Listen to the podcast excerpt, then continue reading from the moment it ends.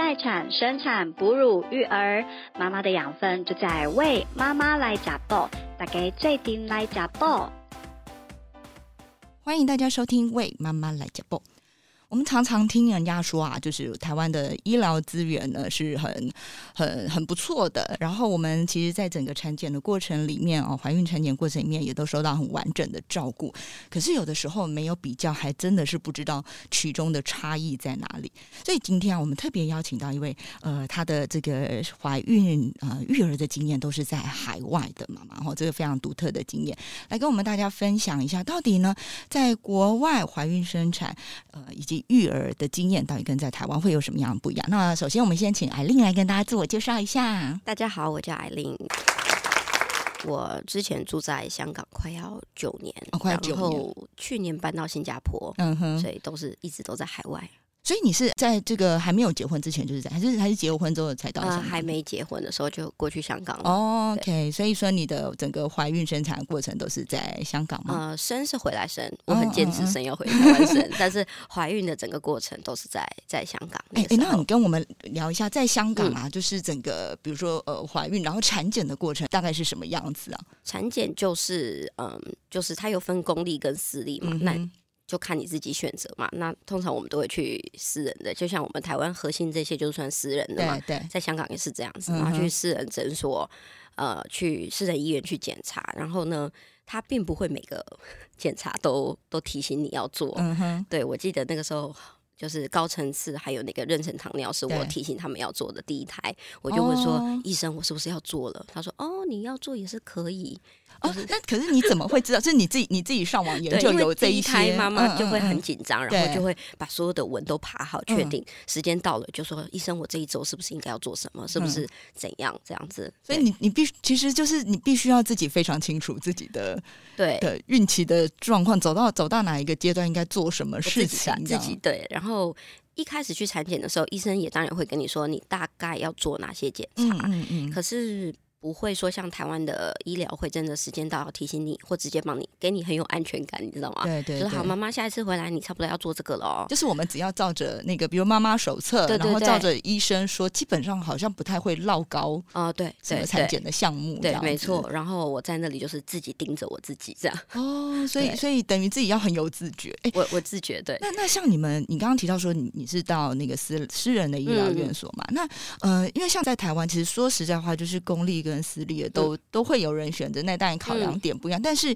呃，我我感觉上是不不太会因为说，哎，比如说你在公立跟私立有非常大的医疗落差，那在香港会会有这个状况吗？香港很奇妙的是，大家都比较相信私立，可是呢，好的设备都在公立哦。对，所以如果像呃，我现在哦，香港的生产过程是这样，我假如说我现在固定在这一间私立看，对，然后呢，我就会先跟这个医生大概。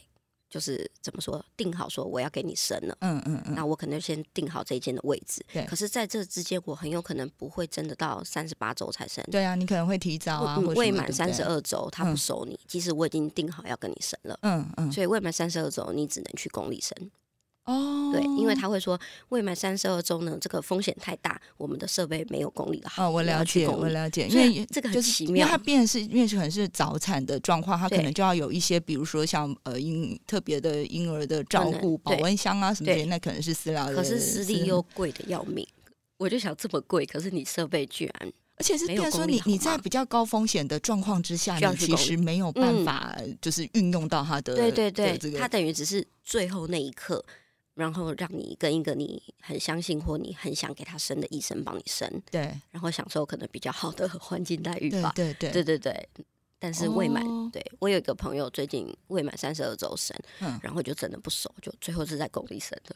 就最后的医生跟医院都不是他产检的那个，对对我觉得这其实会让妈妈觉得蛮紧张的。没有，对，因为因为说实在话，我们大部分的，比如比如我们在台湾的习惯都是说，哎，我们可能至少到那个大概孕期大概六七个月，嗯，因为中前面你可能还会有一点反复想说，哎，我到底要在这边生好那边生，那可能产检的医师你还会稍微有一些变动，但是其实大部分的。妈妈心里都会有一个，就是有一个 deadline，就是我一定我我希望我会在呃大概孕期六七个月的时候，我就能够至少就是决定说我要在哪里生产。然后我们也心里都会很希望说，就是当然医医院都会说，哎，没有办法指定生产的医师，可是喜欢这样，可是。其实都还是会有一个，就是到心心里都会有一个跟医生小小的约定那样的感觉，就是医生还是会承诺你说，哎，我我还是会尽尽量嘛，对不对？对，所以，我我我我觉得这对于整个在生产过程的那个安全感真的差蛮多的。对对，香港就要先定好，但是有可能，而且先定好也也没有用啊。定好对，然后我有遇过是我朋友定好这个医生了，但是医生那个时候可能要出国。对对对，就是说，如果他你提早两周生，我是不在国内的。对对对。然后他就说，那我会安排我的那个学生或什么帮你生，你不用担心。可是产妇就很担心，是因为我看跟你看了七八个月，最后不是你生。不过这个有时候还真的是有点难，蛮难讲。偶尔就是在台湾也是会有这样子的状况啦。只是说你你也许你还是可以选择，就是至少是在你原本熟悉的医疗院所，不会整整个 surprise 好大哦，一下子从本来熟悉的环境到那个，反正他就是有一个三十二周前。私地不熟这样子哦，对，我觉得应该是这样来说啊。像我自己在第二胎的时候，我本来也很想在私人的医疗院所，但是那时候我就是呃怀孕初期的时候，我有有前置胎盘的状况。那当然到后面就是因为整个子宫就是整个子宫拉开了，所以胎盘有旁往旁边带开，没有整没有盖到子宫颈口，但它还是很靠近，所以我我我。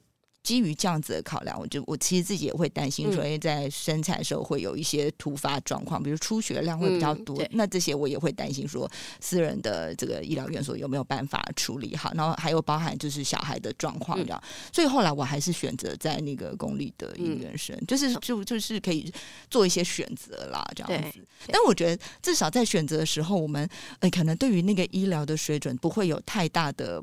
不放心，只是说环境就是哪哪个呃病房舒服一点啊，然后美美观漂亮一点，我觉得好像比较是这样子的差异。其实其实香港公司立的差别也真的是在可能环境上跟服务上。是。对，因为公立可能就会六人八人一间嘛，哦，那私立你可以选人单人间，自己比较哦，所以公立就不会有对公立的，而且公立就是不能陪。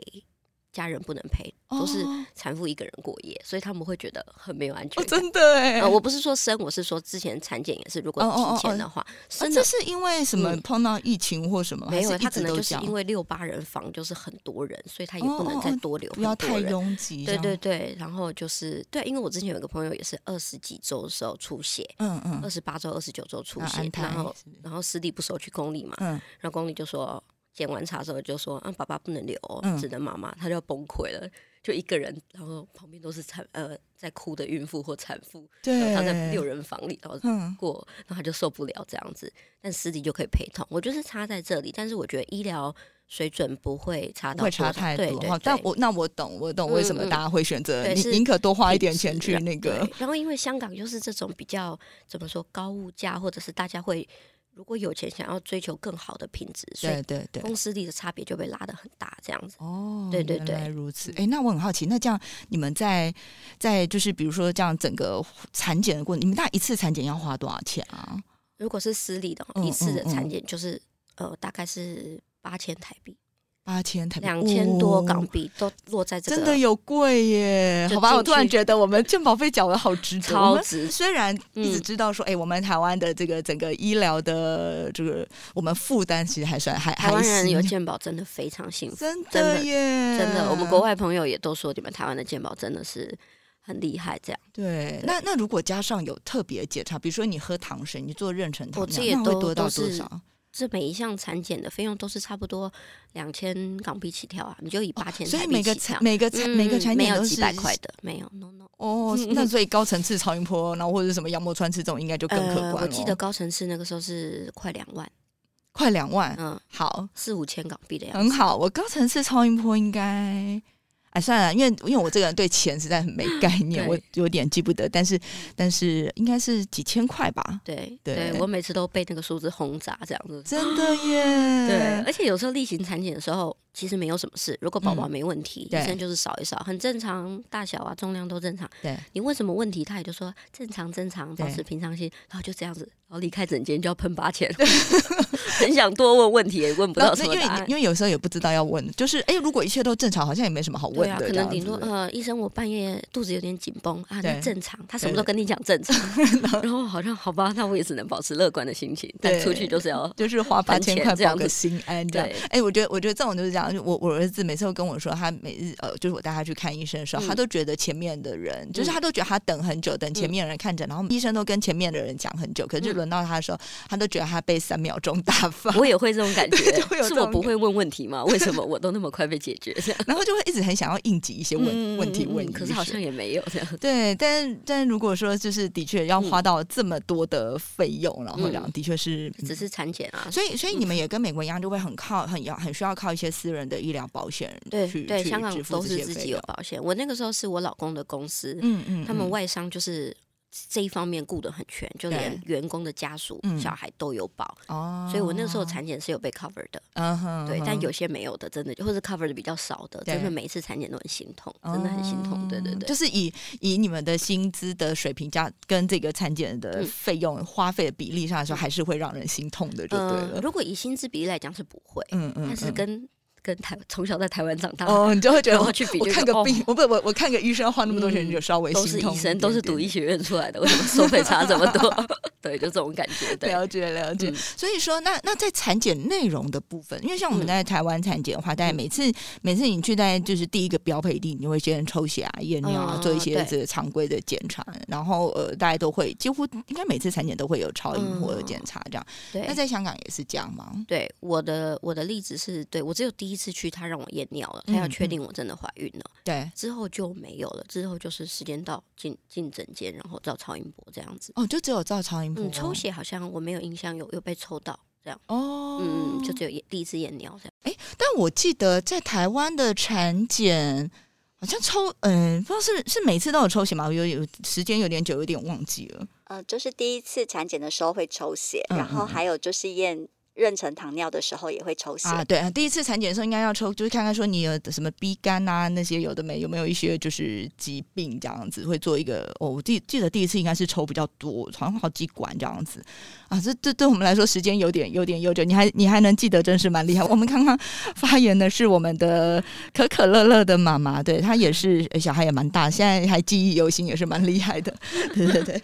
好，那所以说呃，其实这个大概整个产检的过程哦，就就听起来。呃，除了在费用的花费上蛮惊人的之外，那另外就是当然也有一些呃，就是可能你必须要自己自己要很盯紧呐，就自己要很很仔细，对不对？然后去去呃注意到说可能什么阶段你需要会可能会需要做一些额外的检查项目，因为像第一胎的高层次是我问医生我是不是该做了，对，然后呢医生说嗯好像要那 OK，你现在好像有点晚了，我帮你问问看，然后就推荐我另外一家，所以第二胎的时候我就是。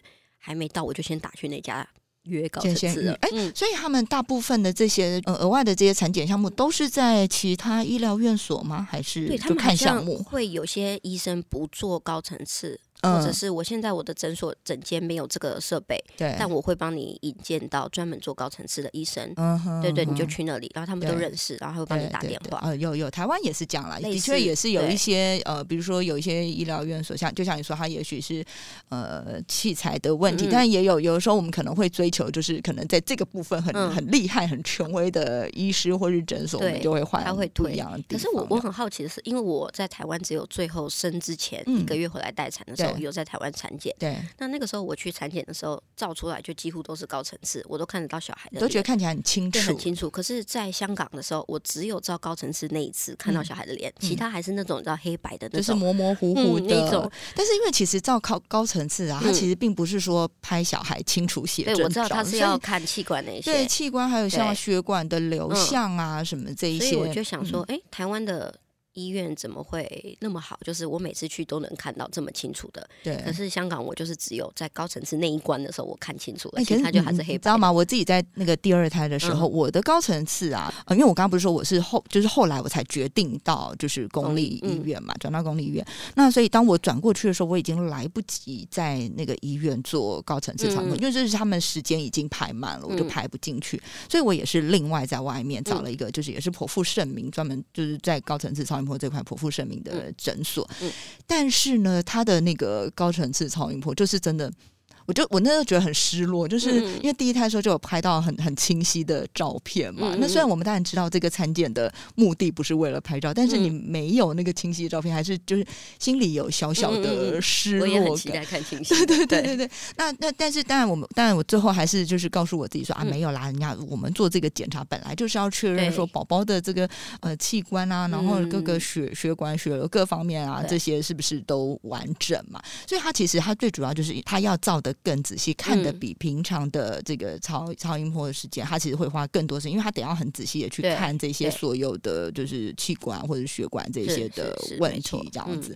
所以在那个影像的清晰上面，嗯嗯，就是就就觉得有有一点伤感。没错，所以我那时候在那个私人的诊所，我真的觉得每次拿到照片我都好开心，就是很期待产检。对对对对对，而且我觉得其实高层次超音波有你拿到的那个影像，其实我觉得真的跟小孩出生之后。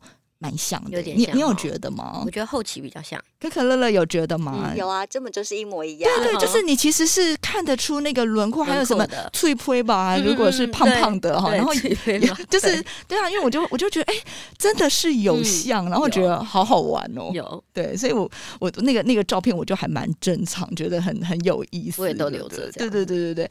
然后对，有时候看那个小时候很模糊不清的照片，也觉得怎么这么可爱，就是可爱的。你看你们小时候怎么这么一小点这样，有时候现在看到他们长那么大，就觉得好不可思议，不可思议，真的。你小孩现在是多大？一个三岁，一个五岁。哦，对，那你等到像我们都要上国中，就更不可思议。对，一可可可乐乐的妈妈有那个有已经有一个小孩上国中了嘛？对，现在就已经是青少年了，不是小 baby 了。对对对，所以有时候每次拿着照片说，你看你小时候只是一点这样，觉得很妙这样子。哎，所以你说你呃，你是大概就是呃生产前一个月回来，那你那时候你怎么选择说你要在哪一个医疗院所，然后怎么快速的建立你跟这个产生产医生的信任呢？因为我是一个非常随遇而安的妈妈，所以我并没有强求一定要干嘛。对我只知道我要回台湾生，我要做住月子中心，就这么简单。然后我 哎，香港没有月子中心，没有，香港都是请月嫂，也是你一确认怀孕的时候就要赶快定了，月嫂都很抢手。嗯哼，对，所以没有月子中心。对，那我就我不习惯有人在我家。对。然后我觉得第一胎好像应该要妈妈在旁边吧，比较放心。我就想回，对，想回台湾。对，然后我就回台湾生，然后我就挑离我家比较近的医院啊，然后再挑医院附近的月子中心。我就觉得我不要跑来跑去，所以我就一条龙都都都想好。所以，所以你月子中心你是有在呃怀孕期间有先回来看好吗？还是你就隔空？哦有有有，中间怀孕的时候有一次回来。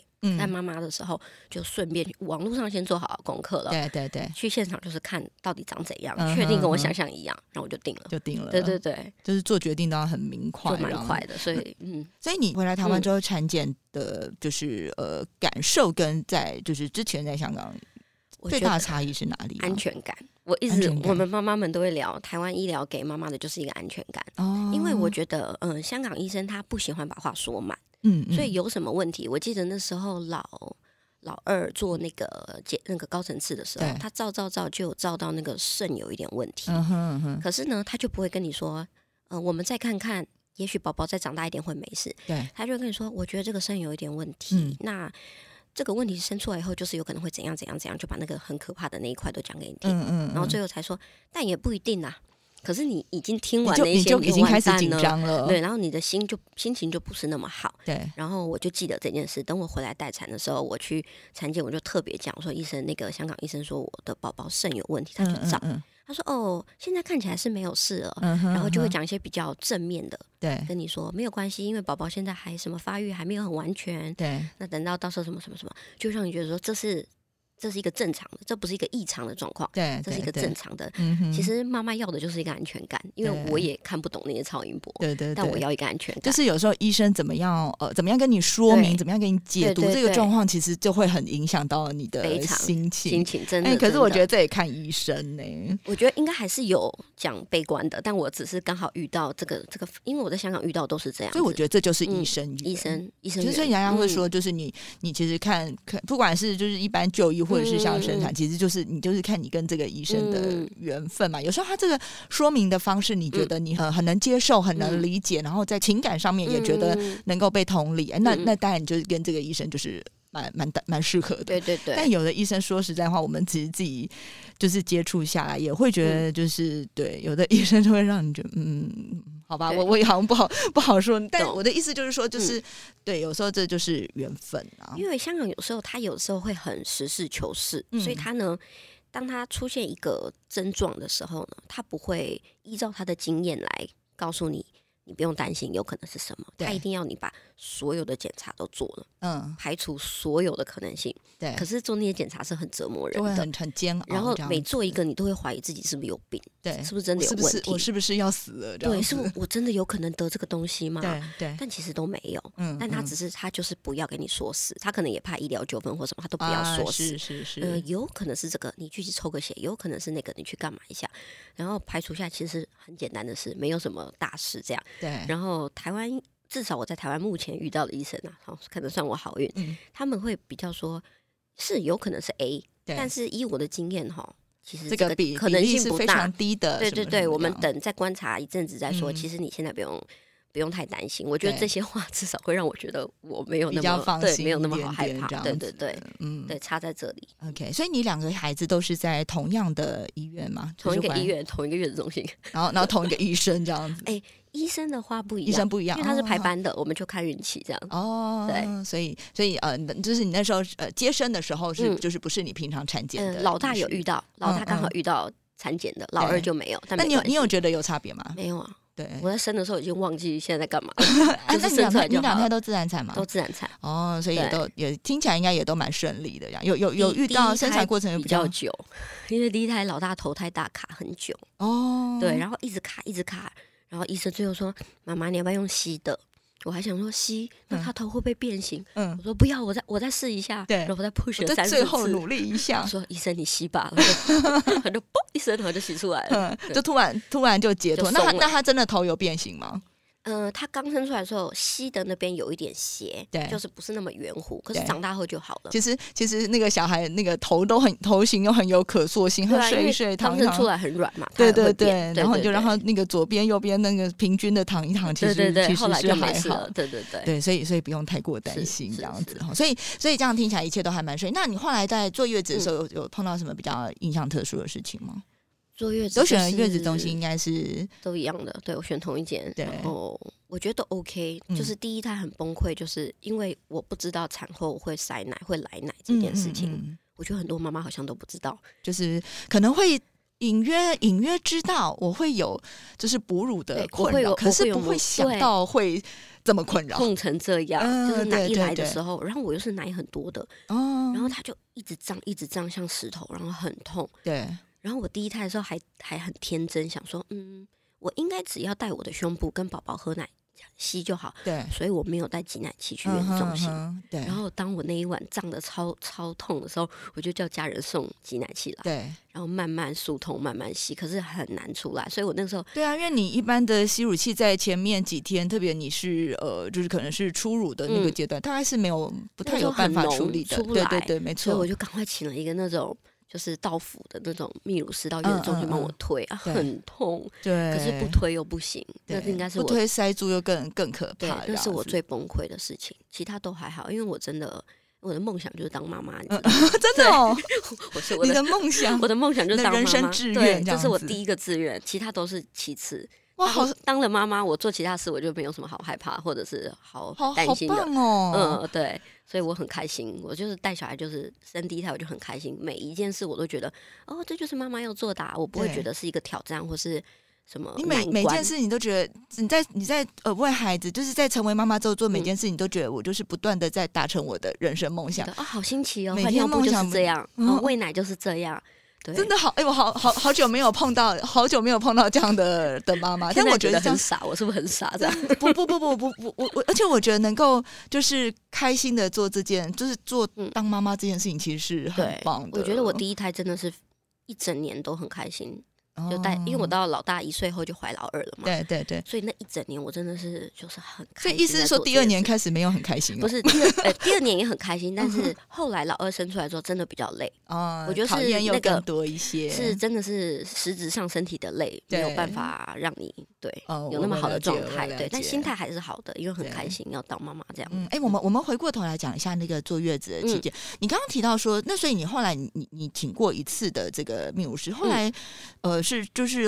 这个塞奶这个状况就有比较缓解吗？还是你用反复的还会出现这样？我觉得他就是他教我一次，我就大概学会。我觉得我要了解我这两颗胸部到底在干，到底怎么了？对，所以后来我就因为我两胎都喂母乳喂到一岁，我什么什么痛都经历了。后来就抓到美感，对，就是水跟卵磷脂不能停，尤其是水。对，然后。然后小孩满月后，我才知道说哇，原来吃的也有影响。对，因为满月那天为了庆祝，吃了一块牛排，嗯，有带油，嗯，就塞了。啊！然后那是我第一次塞奶，超痛的。对，然后才知道说哦，原来食物也有关系，就有时候太油啊。对，然后或者是当你水分摄取不足的时候，也会比较很容易就。所以像如果遇到夏天哦，那种流汗流很多，嗯，也会容易哦，因为你就是你身体里面的水分，水分，毕竟母乳里面它的最主要成分还是还是水嘛，所以基本上呃你要多喝水，那才会有原料可以产出足够的乳汁，而且当你水分摄取足够的时候，才不会有像你说哎可能过于浓稠，然后就很容易。塞奶这样子的状况，是每天都喝很多水。对对，所以其实，在那个育呃哺乳期间，其实呃妈妈们多半都会还蛮重视、蛮在意自己饮食的状况的，因为有时候的确稍微吃油腻一些些，就会很容易就起来了。然后或者是有时候稍微吃，有的宝宝比较敏感哦，有时候稍微吃辣一点，然后宝宝可能他就会他有疹子或是什么，他会就是我听过有就是呃他只要吃麻辣锅，然后第二天他宝宝就会拉肚子。会啊，因为奶里面会有一点。对对对，所以虽然说我们不用刻意忌口，但有时候还是要就是多多观察自己的饮食跟宝宝的反应哦，然后可能就要做一些调整。我可能就是除了咖啡戒不掉以外。其他都好，对对。哎，我那时候我都不得，我就不得不戒咖啡耶，因为我孩子好明显，我只要喝咖啡，他们他就不睡午觉。哦，那你不要，那你的很敏感。对，我就觉得说 没关系，我想他睡午觉可能对我的帮助会比咖啡来的更大，所以我后来在哺乳期间，我就都就都连奶茶我都不太敢喝，都觉得想起来觉得好可怜。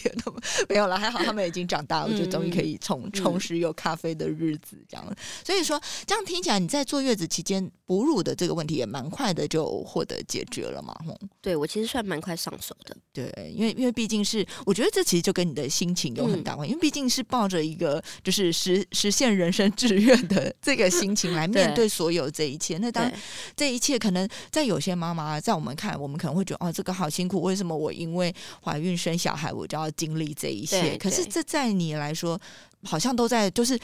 一个一个的考验，一个一个破关，然后很开心的那个感觉。我觉得这都是决定要生之前要做好的心理准备。对。然后我常常会跟自己讲说，嗯，虽然妈妈不是妈妈这个身份不是普罗大众觉得的一个职业，对。但其实妈妈也算是一份工作。是。那这些都是我工作的部分。对。那我在外面工作也会遇到这些挑战。对对。那我做妈妈也会遇到这些挑战。那就是克服就好，只能克服。对对。所以，哎，难怪难怪你可以成为那个海外育儿的明灯哦，因为因为我之前就就有听说艾琳在那个朋友的心中就是一个妈妈界的明灯，这样。我觉得，我觉得，因为这个其实就是这个这个心情、这个心态支撑你，支撑着。因为我一直在海外，然后也没有公婆爸妈，就我跟我老公两个人，对对对，所以就只有靠我一个人。老公去上班就是我一个人带，所以我觉得心态很重要。没错，没错。如果悲观，我应该撑不下来。也会爆炸。对对对对，真的好好厉害哦！对啊，而且因为本来刚刚听到你讲到那个，因为我们之前其实访问过蛮多妈妈，都卡在你说的，就是一开始的胀奶的这一个这一个关卡了。对，因为事实上就是万事起头难，一开始总是会有呃，就是很多的不舒服，而且这个不舒服不在我们的预期，就是你可能都听过别人说啊，胀奶、石头奶很不舒服，很难，可是真的发生在自己身上的时候，你才会知道说哦。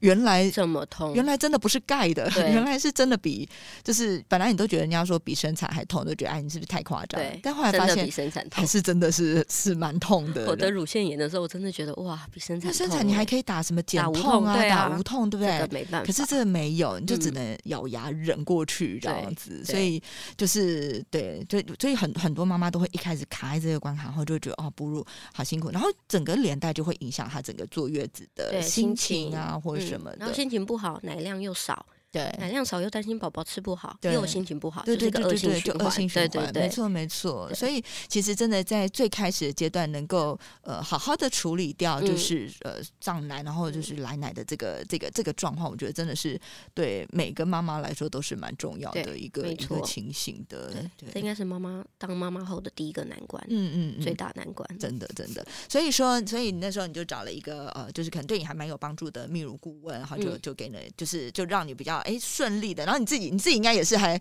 还蛮有领悟力的啦，就就就处理了这个。他在按摩的时候，我都慢慢在观察，就是在学说，哎，怎么怎么按，从哪里哪个穴道推，然后那个顺序怎么推，我都有都有记起来。这样对，好，其实其实我们这边额外提一下，其实说就是我呃那个呃，你刚刚提到说就是有带几，后来请家人送挤乳器过来嘛。那事实上啊，其实哦，我觉得吸乳器的确是在这个过程里面会给妈妈蛮大的帮助的。但是呢，就是麻烦再说就像。我们刚刚说，一般的吸乳器其实在最开始这个阶段是没有帮不上忙的。对所以说我们我们现在我们都会就是呃苦口婆心，真的会不断的在跟妈妈们分享，就是说就是呃像妈妈喂的吸乳器，它因为是有温度的，所以在这个阶段它的它的这个温度，然后会帮助你的喷乳反射可以触发的更多更快一些。所以说呃在挤初乳的时候就可以帮得上忙。那所以说，因为这是一个新新发展出来的工具，就是呃。多了这个功能，所以也会呃，真真的是常常每次提到这一块，我就会忍不住又又再讲一次。我觉得这个真的对新手妈妈来说，在这个部分真的太重要了，对，很重要。对对对，所以所以你在那个坐月子期间，还有遇到什么其他让你印象比较深刻的事吗？嗯，我觉得在育儿方面没有，应该就是妈妈自己休养的部分。其实我第一胎月子中心，我后来只做了十四天，哦，我就受不了了。为什么受不了？因为我真的不喜欢。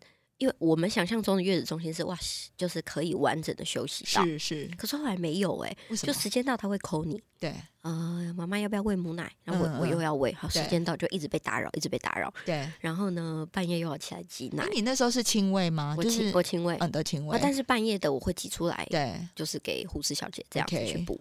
但是就会觉得，然后又在一个自己不是那么熟悉的环境，嗯，然后我大概。